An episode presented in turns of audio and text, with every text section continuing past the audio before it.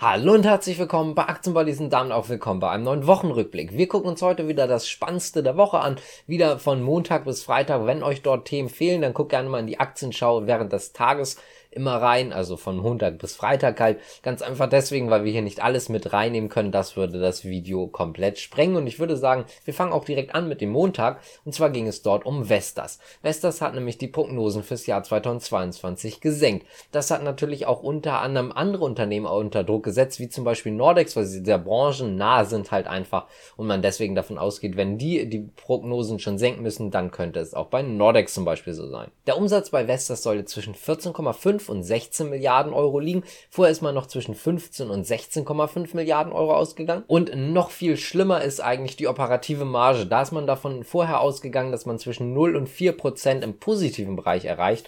Jetzt geht man davon aus, dass man zwischen minus 5 und 0 Prozent erreicht, heißt also im negativen Bereich.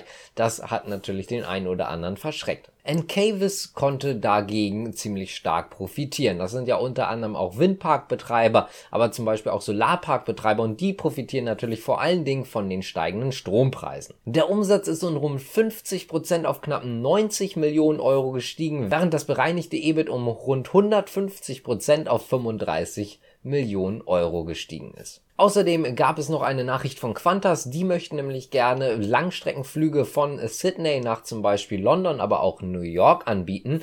Dafür hat man jetzt auch bei Airbus weitere Jets bestellt, und zwar den A350 1000. Damit soll das Ganze realisiert werden. Starten sollen diese Langstreckenflüge ab 2025, ganz kurz dazu gesagt, natürlich nonstop, sonst wäre es nichts Neues. Danach könnten dann eventuell noch sowas folgen wie Sydney nach Paris, beziehungsweise auch Sydney nach London. Am Dienstag kam eine Nachricht zu BMW und auch zu Mercedes-Benz. Die haben ja eine Tochtergesellschaft, beziehungsweise eine Gesellschaft zusammen, und zwar Now. Die wird verkauft an Stellantis. Stellantis kann damit ihr Angebot nochmal ausfahren und BMW beziehungsweise auch Mercedes-Benz können sich mehr auf Free konzentrieren, eine andere Plattform. Plattform. Bleiben wir mal bei Autoherstellern, denn es kam eine Nachricht zu Qualcomm bzw. von Qualcomm und auch Volkswagen. Ab Mitte des Jahrzehnts, also rund 2025, wird Qualcomm tatsächlich auch Volkswagen mit Chips beliefern. Es geht dabei um Chips für autonomes Fahren.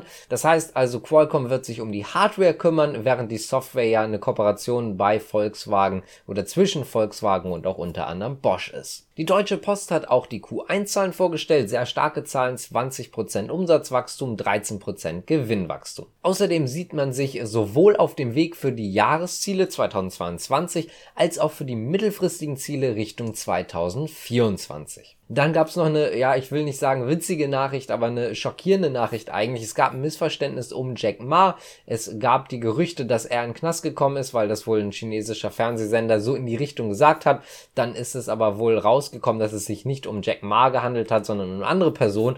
Daraufhin ist Alibaba zwar wieder gestiegen, aber zwischenzeitlich waren sie rund 10% im Minus, nur wegen einer Falschnachricht. Das tat auf jeden Fall dem einen oder anderen, der da eventuell verkauft hat, schon weh. Wobei ich weiß nicht, wie viele von euch jetzt direkt am Hongkonger Markt in dem Fall jetzt zum Beispiel handeln oder nachts handeln können überhaupt. Aber das Ganze hat sich natürlich nachts abgespielt, als wir morgens quasi in die Börse gegangen sind, so standardmäßig so Richtung 7 bis 8 Uhr, da wo die meisten ja dann doch aufmachen, beziehungsweise die meisten Broker den Handel anbieten, war das Ganze schon wieder relativ beruhigt. Laut Gerüchten vom Mittwoch ist es so, dass Amazon gerne Rücksendung etwas verändern möchte. Es ist so, dass man natürlich sehr, sehr offen mit Retouren beziehungsweise Rücksendung umgeht.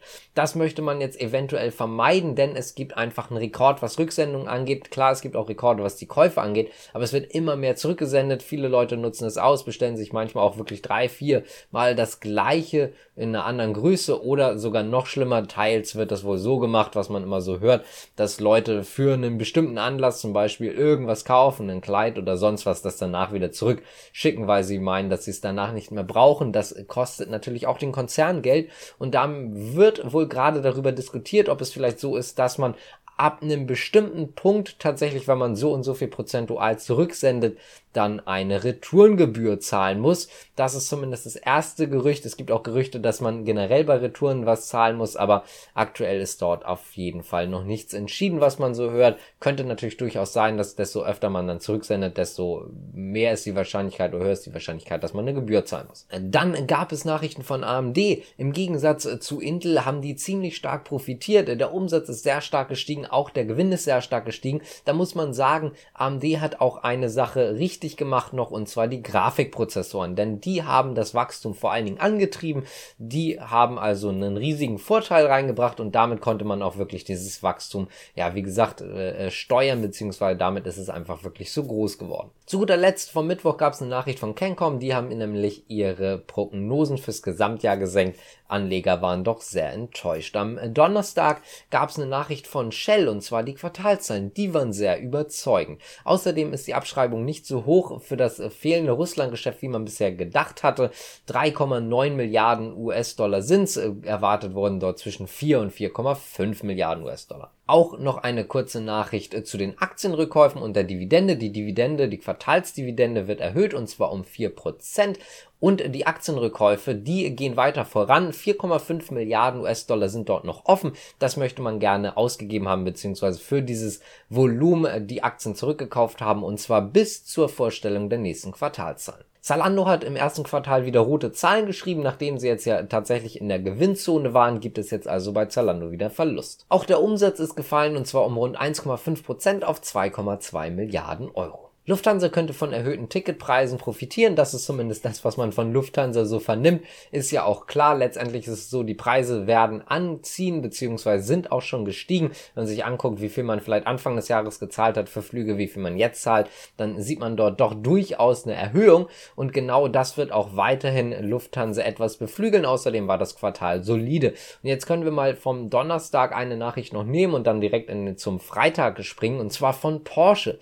Denn die haben gesagt, gesagt, dass man nicht so großes Interesse an autonomem Fahren hat. Ganz einfach deswegen, weil man einfach ein Fahrzeug herstellt, was gefahren werden will, beziehungsweise die meisten Fahrer wollen dieses Fahrzeug halt auch fahren, beziehungsweise fühlen. Da geht es halt natürlich auch um das Spielzeug Porsche in dem Sinne quasi. Und deswegen ist man davon noch nicht ganz so überzeugt. Es gibt aber durchaus Hilfssysteme, von denen man sehr stark überzeugt ist und die möchte man auch auf jeden Fall implementieren. Nur dieses Level 4 autonome Fahren, das heißt das vollautonome Fahren, da hat man aktuell zumindest noch kein Interesse dran. Ganz im Gegensatz zu Mercedes, die natürlich auch so ein bisschen eine andere Kundschaft ansprechen, beziehungsweise eine andere Klasse, vielleicht sogar die gleiche Kundschaft, aber eine andere Klasse. Und dort spricht man tatsächlich jetzt davon, dass man das erste autonome Fahrzeug im Sommer ausliefern kann. Und zwar mit einem lizenzierten autonomen System. Das heißt also auch in Deutschland lizenziert. Bisher ist es ja immer so, wenn man auch autonome Systeme hat, zum Beispiel bei Tesla, müssen die Hände am Lenkrad sein. Das ist mit dem neuen System von Mercedes-Benz nicht mehr so. Das heißt also, das Auto übernimmt die Verantwortung. Es gibt Voraussetzungen, unter anderem auf der Autobahn und es geht dort um maximal 60 km/h. Also anders gesagt, Stop and Go. Also wenn man im Stau steht, dann wird das Ganze automatisiert übernommen. Das heißt also, man kann in der Zeit sogar legal Filme gucken oder als Beispiel auch ans Handy gehen, wobei das nicht empfohlen wird. Ganz einfach deswegen, weil man nichts zwischen äh, Airbag und sich selber haben sollte. Aber könnte man in der Theorie natürlich machen.